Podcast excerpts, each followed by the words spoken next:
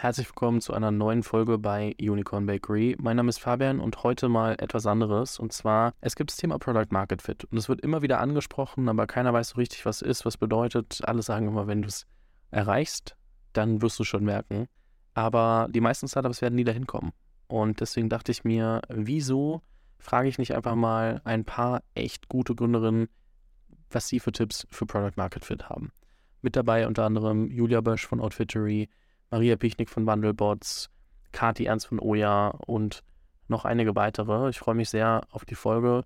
Deswegen sind alles Mini-Kurzinterviews, immer mit der Kernfrage Richtung Product Market Fit oder ein Thema, was sehr nah dran ist, was sehr wichtig ist, falls man da hinkommt. Und ja, deswegen mal ein kleines Experiment. Die heutige Folge ist auch Teil der Serie Rising Stars, weil es einfach immer um die Themen geht, die in der frühen Phase wichtig sind, powered by Fiverr. Und ja, ich würde sagen, wir gehen direkt zum ersten Tipp. Die Rising Stars werden präsentiert von Fiverr. Ich selbst habe vor sechs Jahren mein erstes Podcast-Logo über Fiverr erstellen lassen und es hat mir mehr als fünf Jahre gute Dienste getan. Deswegen freue ich mich umso mehr über die Partnerschaft mit Fiverr. Fiverr hat bereits mehr als vier Millionen Kunden dabei geholfen, freie Mitarbeitende für Projekte zu finden. Du findest Dienstleistungen in mehr als 600 Kategorien. Bei Fiverr legen die FreelancerInnen die Preise für ihre Services selbst fest und du bezahlst nur für das Ergebnis, nicht für die Arbeitszeit. Das bedeutet, bei der Buchung siehst du bereits, welche Kosten auf dich zukommen und kannst dadurch klar und transparent planen. Fiverr bietet dir als Unicorn Bakery HörerIn mit dem Code Unicorn10, Unicorn groß geschrieben, 10% Rabatt auf deine erste Bestellung. Solltest du also gerade das Gefühl haben, du suchst Freelancer, dann geh doch mal auf fiverr.de oder klick den Link in den Show Notes und gib den Code Unicorn10 ein und du erhältst 10% auf deine erste Bestellung. Der erste Tipp der heutigen Episode kommt von Julia Bösch. Julia ist eine der Gründerinnen von Outfittery und hilft damit inzwischen mehr als einer Million Kundinnen dabei, ihren Stil zu finden und smart zu shoppen. Und ich habe es gerade schon zu Julia gesagt, ich habe Outfittery seit Ewigkeiten irgendwie auf dem Schirm und selbst verfolgt und war damals, glaube ich, nicht ganz Zielkunde als Schüler, aber fand es trotzdem äh, super spannend und äh, auch krass zu sehen, wie ihr da euren Weg gegangen seid. Und deswegen, Julia, meine eine Frage an dich heute ist, was ist dein Tipp für Gründer und Gründerinnen da draußen, die auf der Suche nach Product Market Fit sind? Ja, also aus meiner Sicht und meiner Erfahrung ist das Allerwichtigste, sich nicht monatelang irgendwie einzusperren und alleine an seinem Konzept zu feilen, sondern ähm, das, was man vorhat, wirklich am Kunden und mit dem Kunden zu entwickeln. Und äh, in äh, meiner Outfitry-Erfahrung, was haben wir da gemacht? Also die Inspiration für Outfitry kam aus einer, einem Erlebnis, was wir in New York hatten, äh, wo ein Freund von uns einen Personal Shopper getestet hat und das total geil fand und wir dann überlegt haben, wie können wir das online abbilden und kostenlos für alle ähm, zur Verfügung stellen. Und dann war aber natürlich die Frage, okay, wie setzen wir das um? Wie sieht das aus? Ähm, was ist, wie würde so ein Service aussehen, den Leute auch wirklich nutzen? Und was wir dann im Endeffekt gemacht haben, ist, dass wir ähm, uns zum Beispiel in äh, einen Starbucks gestellt haben und den Leuten angeboten haben, ihnen ihren Kaffee zu bezahlen, wenn sie uns dafür in Return zehn Minuten ihrer Zeit geben und mit uns einmal die Experience oder das MVP, was wir hatten, durchgehen. Äh, und da haben wir einfach extrem viel gelernt äh, in diesen 1 zu 1 Unterhaltungen. Und aber dann auch, als wir gelauncht haben, also wir haben nach äh, dreieinhalb Monaten, nachdem wir losgelaufen sind, sozusagen schon unsere Website gelauncht. Und das war damals im Endeffekt ein Google Sheet mit einem Frontend. Also da war doch überhaupt keine Logik, kein Algorithmus, kein gar nichts dahinter. Das war ein voll manueller Prozess. Aber das hat uns halt geholfen, sozusagen erstmal zu testen, wie ist das Kundenfeedback, was müssen wir ändern und uns dann erst festzulegen, wenn wir verstanden haben, was der Product Market Fit äh, ist und wie das Ganze aussehen soll. Hast du rückblickend das Gefühl, dass ihr irgendwie grobe Fehler gemacht habt auf der Suche nach Product Market Fit oder war das relativ geradlinig? Ich glaube, der, der Weg, eben das so am und mit dem Kunden zu entwickeln, das war äh, sehr, das hat sich als für uns sehr erfolgreich herausgestellt. Ähm, die zweite Sache, die ich dann noch sagen würde, ist, ähm, don't believe your own marketing. Also ich glaube, die, die Gefahr ist einfach, wenn man dann mal für ein Segment Product Market Fit gefunden hat, dass man dann selbst so begeistert ist von seiner eigenen Geschichte, dass man das vielleicht nicht mehr challenged. Ähm, und da gab es bei uns schon immer wieder sozusagen Pivots oder so Step Changes, die wir machen mussten, um dann den Product Market Fit auch wirklich zu erweitern. Ähm, und da hätten wir wahrscheinlich den einen oder anderen schon, schon früher machen können, das auf jeden Fall. Aber das ist so mein zweites Learning. Danke dir. Vielen Dank. Ich kann Julia da nur zu 100% beipflichten und um das Ganze zu vertiefen, Jennifer Dusilek von Finway hat auch zuletzt, war auch zuletzt im Podcast, hat bei ihrem Hack was gesagt, was das Ganze wirklich nochmal besser aufrollt und nochmal klarer macht, wenn du dich gerade damit beschäftigst, okay, ja, mit einem Kunden arbeiten, wie gehe ich damit um? Deswegen hier der Hack von Jennifer Dusilek von Finway. Ich glaube, ganz wichtig ist, dass man einfach versucht, sehr viel auf den Kunden zu hören und das Kundeninput aber auch strukturiert zu verarbeiten und zu wissen, wie man damit auch umgehen möchte. Weil es bringt jetzt ja auch nichts, äh, wenn der Kunde irgendwie schreit, er möchte das, dass man dann sofort es einfach baut, sondern da muss man, glaube ich, auch wirklich strukturiert rangehen und sich überlegen, ähm, wie passt es jetzt auch letztendlich auf, zu meinen Produktzielen, die ich mir gesetzt habe. Ähm, dann auch da, mittlerweile haben wir jetzt auch ein ganz klares Priorisierungsframework geschaffen, um da mit diesen ganzen Kundenanfragen auch umgehen zu können. Ähm, und dann natürlich auch wiederum das Ganze auch einordnen oder messbar zu machen. Also sich sowohl strategische Ziele zu setzen, die messbar zu machen und äh, zum Beispiel auch da Analysemöglichkeiten einzubauen, dass man auch weiß, wie wird das Produkt am Ende wirklich auch genutzt. Ähm, dann auch zu sehen, okay, was ist vielleicht gerade aktuell ähm, noch ein Bereich, der noch nicht so intensiv genutzt wird, da könnte man noch ausbauen oder das ist vielleicht auch nicht so relevant, um dann auch mit diesen Daten arbeiten zu können. Und dann ist es eben das, was ich auch vormeinte, wirklich kontinuierlich dranbleiben und sich da immer wieder hinterfragen und es auch immer wieder neu einordnen in ähm, das, was man bereits aufgestellt hat als äh, Framework, weil es ändert sich ja einfach auch viel und man kann einfach, glaube ich, nicht immer mit den Sachen, die man vor irgendwie einem Jahr entschieden hat, dann weiterarbeiten, sondern das muss einfach ein iterativer Prozess sein. Jetzt haben wir zweimal gehört, wie wichtig es ist, auf Feedback zu hören, aber was passiert denn eigentlich, wenn das nicht passiert, wenn man es nicht macht und einfach denkt, man weiß, wo man hin will. Und äh, dieser Rosa Bräutigam von Nouveau hat hierzu eine ganz interessante Geschichte erzählt und dann auch daraus ihre Gedanken abgeleitet und wie sie damit in der Firma umgegangen ist. Deswegen kommt hier als nächstes Lisa von Nouveau. Wir sind Anfang 2020 gestartet, äh, mit auch damals noch mit einem komplett anderen Geschäftsmodell und ähm, da habe ich relativ viel gelernt in den ersten, im ersten Jahr, würde ich sagen, vor allem was Product Market Fit anbelangt. Aber man lernt natürlich nie aus, muss man auch sagen, muss äh, bereit sein, quasi äh, weiterzulernen. Ähm, was im, ich würde sagen, mit dem ersten Modell sind wir nach fünf Monaten gescheitert. Oder ja, lass uns, lass es acht gewesen sein. Ähm, wir sind damals gestartet quasi als Jobrat für Dienstmöbel und hatten relativ viel schon vorab sozusagen gesetzt weil wir einfach davon ausgingen, okay, bei Jobrad funktioniert das so, der Mitarbeiter geht ins Geschäft, also in das regionale Geschäft, sucht sich dort sein Rad aus und äh, bekommt es dann, kann es dann über die Plattform kaufen oder über seinen Arbeitgeber leasen. So funktioniert das ja. Und genauso hatten wir ganz zu Beginn, bevor wir überhaupt raus sind, bevor wir irgendwelche Gespräche geführt haben, angefangen, einfach mal die Fachhandelspartner onzuboarden auf eine Plattform, die wir auch schon komplett quasi ausentwickelt hatten also ich hatte zu Beginn ähm, eine fertige Plattform, auch ziemlich overengineert, mit Postleitzahl, Suchfunktion und alles. Und ähm, tatsächlich dann auch die, die Fachhändler schon ongeboardet. Und dann sind wir erst in den, in den Outreach gegangen, sozusagen, und haben Firmen versucht, äh, für unser Modell zu gewinnen.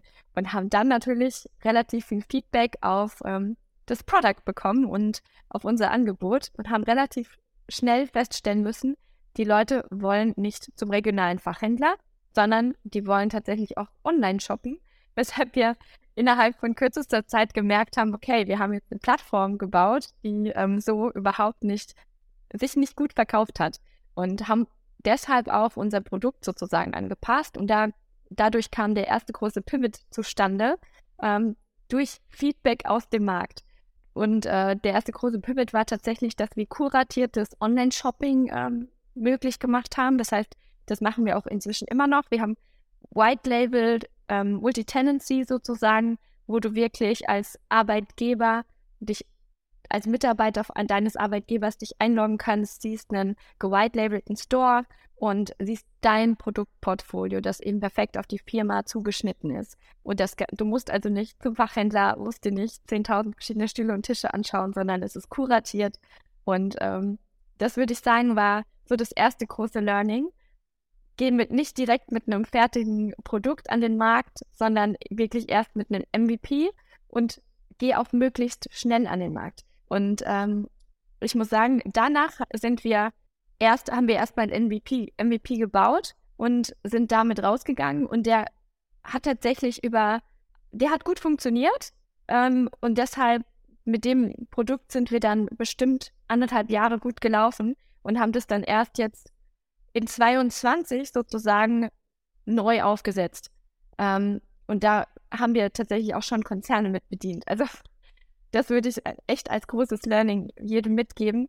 Versuch erstmal dann die Sachen zu verkaufen. Ähm, versuch früher in den Markt zu gehen, versuch möglichst viel Feedback einzuholen und nimm es dann auch auf. Also das ist nämlich die nächste Geschichte.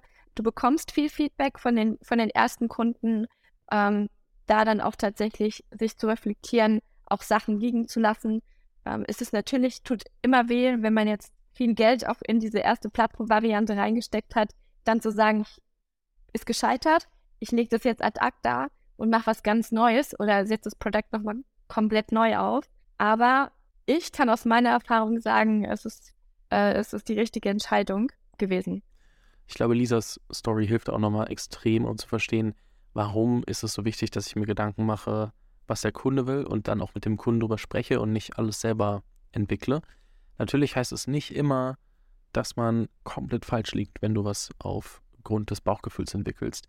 Ich hatte mit Emilia Thehe gesprochen von Claire Me und sie hat ein, zwei echt spannende Sachen gesagt, die du dir auf jeden Fall nochmal anhören solltest. Und deswegen lass uns direkt mal hören, was Emilia zum Thema Product Market Fit gesagt hat. Ja, also ich würde sagen, auf jeden Fall das, was ich vorhin schon ein bisschen gemacht habe, also definiert für euch selbst erstmal, was Product Market Fit ist. Und ich finde, das ist man manchmal so ein Begriff, der irgendwie so rumgeistert. Also was ist wirklich für euer Produkt, für euer Unternehmen wichtig? Ähm, was sind bestimmte Metriken, ähm, die ja in eurem Kontext da irgendwie mit reinspielen und die ihr sehen wollt und das vielleicht auch nicht nur einmal, sondern über eine Länge, über einen längeren Zeitraum, weil das ist natürlich auch eine Definition des Product Market Fits, nicht nur diese Metriken irgendwie einmal angeschossen zu haben dann zu sagen, okay, ich habe sie fertig, sondern da auch eine Stabilität reinzubekommen. Und dann generell nah am User zu sein, also tatsächlich Ego raus, ähm, viele Interviews zu machen, was zu verstehen, was will eigentlich der User, ähm, wo bricht der Funnel, ähm, wer ist der Power-User und was ist eigentlich wirklich der Benefit für diesen Power-User. Und dann würde ich sagen, Product Market Fit kann ja auch sein, das Produkt ist absolut fertig, nur der richtige Markt steht noch nicht. Ähm, und auch da zu schauen, wenn es irgendwie zwei, drei Möglichkeiten geht oder gibt oder wenn du zwei, drei Hypothesen hast, was sind dann die, die schnellsten Wege, diese zu testen? Ne? Also das Produkt dann wirklich gegen unterschiedliche Märkte zu testen. Und ich würde sagen, das gehört genauso dazu, wie das Produkt zu entwickeln. Also tatsächlich von der Produktseite daran zu gehen, aber auch, und das wird oft, glaube ich, auch ein bisschen hinten angestellt, von der Marketing- oder von der Go-to-Market-Seite. Und wenn sich das matcht, ähm, dann seid ihr auf einem guten Weg. Ich zitiere da immer gerne Paul Müller von Adjust, der meinte, wir haben ein Produkt gebaut, ähm, wir sind nach London geflogen, keiner wollte unser Produkt haben, also sind wir zwei Gründer gewesen. Der eine ist nach Osten geflogen, der eine nach Westen. Und wir haben in beiden Märkten auf einmal Kunden gefunden, haben gemerkt, okay, Jetzt ist irgendwie, sind die Emirate ein großer Markt bei uns, jetzt sind die USA ein größerer Markt bei uns. Na gut, da ändern sich zwar unsere Supportzeiten äh, Zeiten und wann wir halt wach sein müssen, aber wir haben halt Märkte gefunden. Hätten wir uns jetzt nur auf Deutschland oder London, also UK fokussiert, wären wir mit unserem Produkt gescheitert. Die Firma wurde am Ende für eine Milliarde verkauft. Dementsprechend, ich glaube, auch da manchmal so ein bisschen nicht zu starr zu sein, okay, wir machen das jetzt nur für den Markt und auf gar keinen Fall für wen anders, ähm, hilft da, glaube ich, auch schon, auch schon echt viel das, was Emilia gesagt hat und äh, auch das, was ich gerade noch in der Anekdote erzählt habe bezüglich verschiedener Märkte testen, klingt relativ plausibel. Auch gerade jetzt im letzten Be Beispiel mit Paul Müller und Adjust war das halt ein Business-to-Business-Case. Aber wie ist das eigentlich in so einem Consumer-Space, wenn ich wirklich jeden da draußen irgendwie targetieren könnte? Und dazu habe ich mit Kati Ernst gesprochen von Oya, einer Female Bodywear-Marke, die echt riesig geworden ist über die letzten Jahre.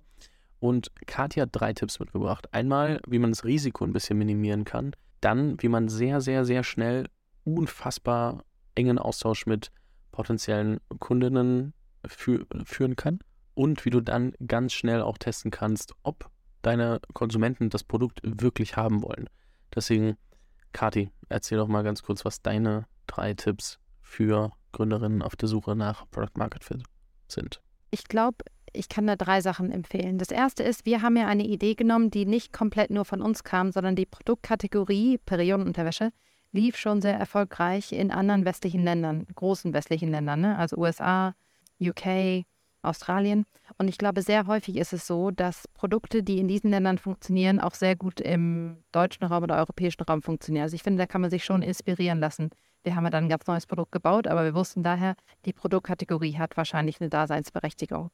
Das Zweite ist, ist dass wir ja ähm, sehr stark die Marke vom ersten Tag an über Instagram gebaut haben, ja, äh, wo wir sehr viele Stories gemacht haben und äh, Leute und eine Community da wirklich aufgebaut haben, die wir auch immer wieder einbeziehen, wenn es darum geht, was für Produkte wir entwickeln, ja.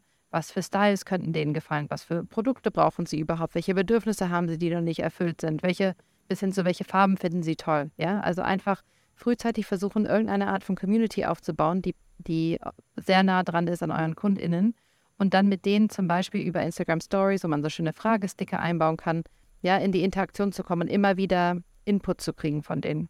Und das dritte ist, wir haben uns ja für einen Markteintritt mit einer Crowdfunding-Kampagne entschieden. Und ich finde, das ist eine sehr gute Möglichkeit, um bevor man wirklich in die Produktion reingeht, zu gucken, ist wirklich Interesse am Markt für dieses Produkt, für dieses, diese Art von Produkt, ja ähm, weil da muss man ja noch nichts produziert haben, sondern man geht ja da rein, um quasi Geld aufzunehmen für eine Produktion. Und ähm, das haben wir gemacht und das war für uns super, weil wir waren ja irgendwie fünffach überzeichnet oder so. Also es haben fünfmal so, so viele Leute, also es wurde fünfmal so viel Geld ausgegeben, wie wir geplant hatten. Und daher wussten wir sehr schnell, ah, okay, es ist mega Interesse da. Wir sollten mit der Produktion in die Vollen gehen. Also ich glaube, das waren drei Sachen, die am Anfang für uns sehr wichtig waren, um sehr, sehr früh schon zu wissen, ah, okay, das passt die Richtung, in, der wir in die wir uns entwickeln. Wenn du mehr zur Entstehungsgeschichte von Oja und vielen der anderen GründerInnen hier hören möchtest, dann verlinke ich dir all die Interviews natürlich auch nochmal in den Show Notes. Für den nächsten Tipp switchen wir gleich einmal ganz kurz auf Englisch, denn ich habe die Director of Brand Media von Fiverr hier für einen Tipp, der sich ein bisschen mehr um den Aufbau von Team und Marke dreht. Colette Bloom verantwortet alles, was Media ähm, betrifft, also große TV-Kampagnen, Influencer-Budgets, Podcast, alles, was irgendwie international bei einem börsennotierten Unternehmen so anfällt in der Vermarktung. Und deswegen, Colette, what is your tip for building um, a solid basis and reacting to all the different challenges that you have in an early environment? I think something that's really key to sort of building up your brand and really building up your team is to embrace freelance talent. So, you know, the economy is moving faster than ever, and companies really need to adapt quickly to those changes.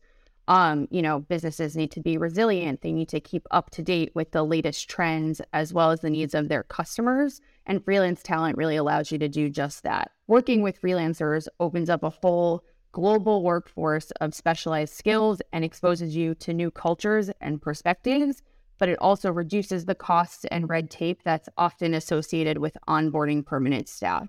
So, working with freelance talent, teams can work more quickly and more efficiently in order to embrace new trends, new technology such as AI, which we're really seeing evolve in real time. Um, so, yeah, tapping into a more flexible workforce with the right blend of core full time employees augmented by a scalable, highly skilled team of freelancers will help turbocharge your team's growth in the long run. Wir kehren wieder zurück ins Deutsche. Und zwar habe ich Alessa Vogler von Drop gefragt, was sie als Tipp hat, um Product Market Fit zu finden. Das Besondere daran ist aber, dass, war auch zuletzt im Podcast schon dabei, das Interview, Drop ist tatsächlich insolvent gegangen. Das heißt, die Frage ist eigentlich, was würdest du anders machen, wenn du es nochmal machen würdest?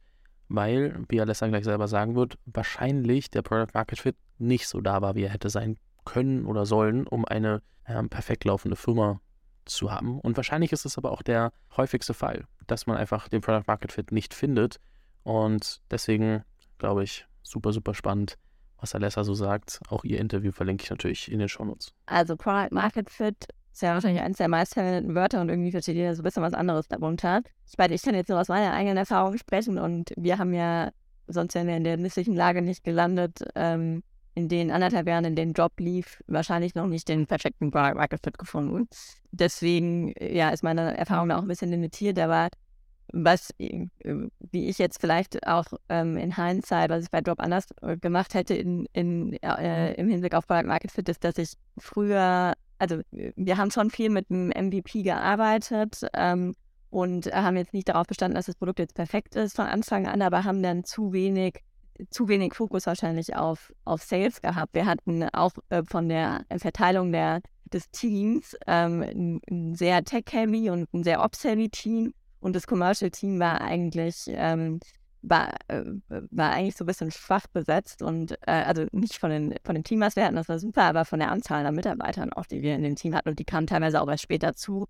Ähm, das heißt, früh gucken, dass du äh, das Produkt dann eben auch ähm, an, auf, auf den Markt bringst und Kunden findest, damit du dir da viel Feedback einholen kannst, damit du siehst, zieht es, ist das überhaupt das Produkt, was der Markt will? Also fliegt der Markt da irgendwie drauf? Die Kunden, die du hast, sind die happy damit? Und das haben wir wahrscheinlich zu wenig gemacht. Also das würde ich einfach empfehlen, dass man ähm, ja einfach äh, früh rausgeht mit einem Produkt, was äh, noch, äh, noch nicht vollkommen ist und vielleicht auch noch ein bisschen buggy ähm, und dann einfach sich super viel mit, ähm, mit, mit Kunden auseinandersetzt, sich Feedback einholt, schnell etabliert, aber wirklich ganz krasser Fokus auf, auf die Commercial-Themen. So, jetzt haben wir schon einige Tipps gehört. Ähm, lass uns nochmal konkreter werden. Wie kann ich jetzt rausgehen, mit dem Kunden sprechen? Und das sowohl im B2B als vielleicht auch im B2C. Wir haben Beispiele gehört. Maria Pichnik von Bundlebots hat es aber sehr gut in unserem Podcast-Interview, das letztens rauskam, zusammengefasst. Und deswegen würde ich gerne hier Maria nochmal das Wort geben. Und hier siehst du nochmal oder hörst du nochmal Beispiele, wie du möglichst, möglichst schnell die Daten sammeln kannst, die du brauchst, um zu iterieren. Maria, the stage is yours. Also, was ich nach wie vor empfehlen kann, ist MVP-Bau und tatsächlich äh, damit rauszugehen und zu testen und ähm, Erfahrungswerte einzusammeln. Im B2C-Bereich vermutlich auch schneller möglich oder schwer für mich zu sagen, ne, bei uns im B2B-Bereich ähm, laden wir tatsächlich dann Kunden ein, wo wir denken, es geht in die gleiche Richtung und machen dann einfach mal Tests hier bei uns im Büro, ähm, Interviews und beobachten die, die Nutzenden, um dann Entscheidungen zu treffen. Und ähm, ja, sicherlich dann auch nicht gleich technologisch so in die Tiefe einzusteigen, dass es perfekt gelöst ist, sondern dass wir den nächsten Schritt gehen können, äh, wenn wir eine Entscheidung getroffen haben, um zu überprüfen, ne, ob unsere Hypothese richtig war oder nicht. Ähm, oder ob unsere Entscheidung richtig war oder nicht. Und 100% Sicherheit äh, gibt es, denke ich, nicht. Deshalb ist man immer so eine Art Risikobereich unterwegs und das ist aber auch nicht schlimm. Man kann es ja auch potenziell wieder ändern. Ja, okay, das äh, gebe ich zu. Ist vielleicht nicht immer für alle Entscheidungen richtig und ähm, manche haben da mehr Ausmaß, aber eigentlich, wenn man ja für Kunden Produkte entwickelt, dann sich schnell vorwärts tasten ähm, und, und nachfragen. Also wirklich ähm, sich bewusst machen, worauf baue ich meine Hypothesen oder was sind eigentlich Hypothesen, wo ich vielleicht auch manchmal sage, es ist für mich ein Fakt, aber klar zu machen aus einer Hypothese und ich sollte sie doch mal überprüfen. Ja, und wie viel man fragen sollte, ist auch eine gute Frage. Ähm, wir gehen dann oft auf Messen, ne, zeigen einfach mal, was wir haben, holen uns da irgendwie auch so Feedback dazu. Ja, rufen Kunden an, also Code Calls ist tatsächlich auch so ein Thema, oder Entwicklungspartner und holen dann ihr Wissen mit dazu oder ihre Meinung auch mit dazu ab. Ähm, und da auch nicht nur auf ein oder zwei hören, weil ja, der Markt ist so vielfältig, ne? die haben schon unterschiedliche selber Meinungen und Erfahrungen auch gesammelt und das aber auch gegeneinander ja, so, so stehen zu lassen. Also eigentlich ist es äh, kommunikativ tätig werden. Das ist eine Empfehlung, die ich habe. Mit Leuten reden, so viel wie möglich äh, und sich Informationen sammeln.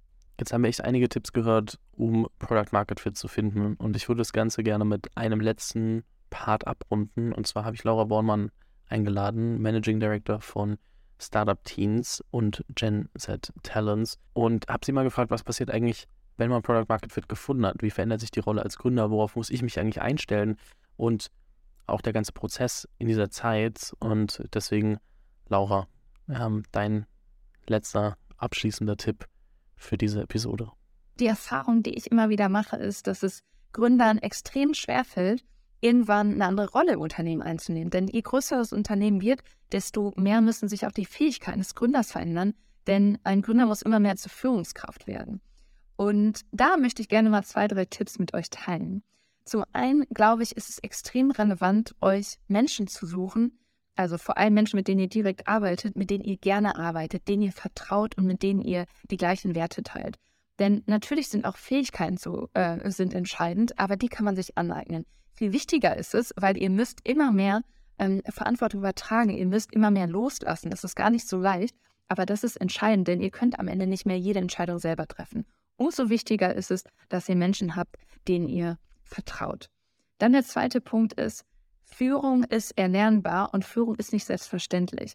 Und das ist auch der Grund, warum in vielen Unternehmen Führungskräfte sind, die keine guten Führungskräfte sind, weil sie es nie gelernt haben. Denn es wird oft oder wir setzen es heute viel zu oft voraus, dass man eine gute Führungskraft ist. Aber Führung ist ein Handwerk. Und deswegen empfehle ich euch, wirklich mal ein Führungskräfte, ein gutes Führungskräfteseminar zu machen ähm, und hier einfach das Handwerkzeug Führung zu erlernen. Dann ist es extrem hilfreich, das ist sowieso immer hilfreich, aber gerade in der Führungsrolle sucht euch Mentoren oder einen Coach, mit denen ihr einfach mal äh, konkrete Situationen besprechen könnt, in denen ihr einfach mal eine andere Perspektive bekommt, in dem ihr einen sogenannten Safe Space habt, wo, die, wo ihr ehrlich auch über Sorgen, über Ängste und so weiter sprechen könnt. Das ist extrem hilfreich. Ich bin ein großer Fan für, äh, von, denn auch in meiner Führungsrolle, ich sage immer, ich hätte meine Führungsrolle niemals so gut gemacht, hätte ich keinen guten Coach an meiner Seite gehabt. Es ist einfach extrem hilfreich und sucht euch da vielleicht auch Menschen, die schon ja, einen ähnlichen Weg gegangen seid, wie ihr noch gehen wollt.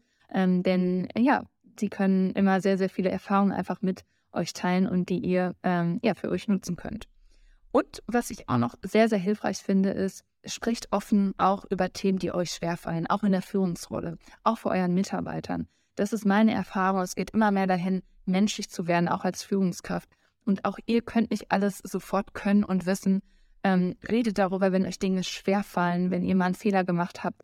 Und ähm, das Schöne ist dabei, dass ihr so auch das Vertrauen eurer Mitarbeiter gewinnt und so ähm, ja auch langfristig Menschen haben, die gerne für euch arbeiten. Das waren auch schon wieder all die Tipps, die wir rund ums Thema Product Market Fit für diese Episode gesammelt haben. Ähm, mich würde es mega interessieren, was ihr von dem Format haltet. Also sollte es öfter Folgen geben, wo mehrere äh, Menschen ihre Meinung teilen zu einem Thema. Schreibt mir gerne mal auf LinkedIn. Ähm, jeder kann mir eine Nachricht schreiben. Ich habe es eingestellt, dass man, ob wir vernetzt sind oder nicht, ähm, ja, immer eine Nachricht schreiben kann. Aber falls wir nicht vernetzt sind, macht's gerne. Schreibt mir gerne, was ihr am Podcast gut findet, was nicht. Es würde mich extrem interessieren, wie gesagt, wie dieses, wie dieses Folgenformat ankommt. Kann ich das gegebenenfalls auch öfter mal machen zu verschiedenen Themen, wenn ihr sogar Themenvorschläge habt, dann immer gerne her damit. Ansonsten vielen lieben Dank fürs Zuhören. Vielen, vielen, vielen lieben Dank an alle, die dazu beigetragen haben, dass wir diese Folge so machen konnten. Und ja, damit einen wunderschönen Tag noch. Vielen Dank für deine Zeit. Die Episode mit den Hacks für Product Market Fit wurde dir von Fiverr präsentiert. Gerade für die nächsten Monate wird deine Liquiditätsplanung immer wichtiger. Hier kann es Sinn machen, nicht jede Person für jedes Projekt Vollzeit anzustellen, sondern auch situativ zu verstärken. Genau dabei hilft Fiverr durch den Talent Pool, über den du FreelancerInnen aus über 160 Ländern finden und für deine Projekte engagieren kannst. Durch projektbasiertes Pricing kannst du klar und transparent planen, und zahlst du das Ergebnis nicht für die aufgewendete Zeit. Und falls du gerade ein Projekt im Kopf hast, wo du Unterstützung von FreelancerInnen brauchen kannst, bietet Fiverr für Unicorn Bakery HörerInnen einen 10% Rabatt mit dem Code Unicorn10. Dieser Rabatt gilt nur für die erste Bestellung als Neukunde bei Fiverr. Den Link zu Fiverr findest du im ersten Link in den Show Notes. Wie gesagt, falls du ein Projekt hast, mit Unicorn 10 bekommst du 10% Rabatt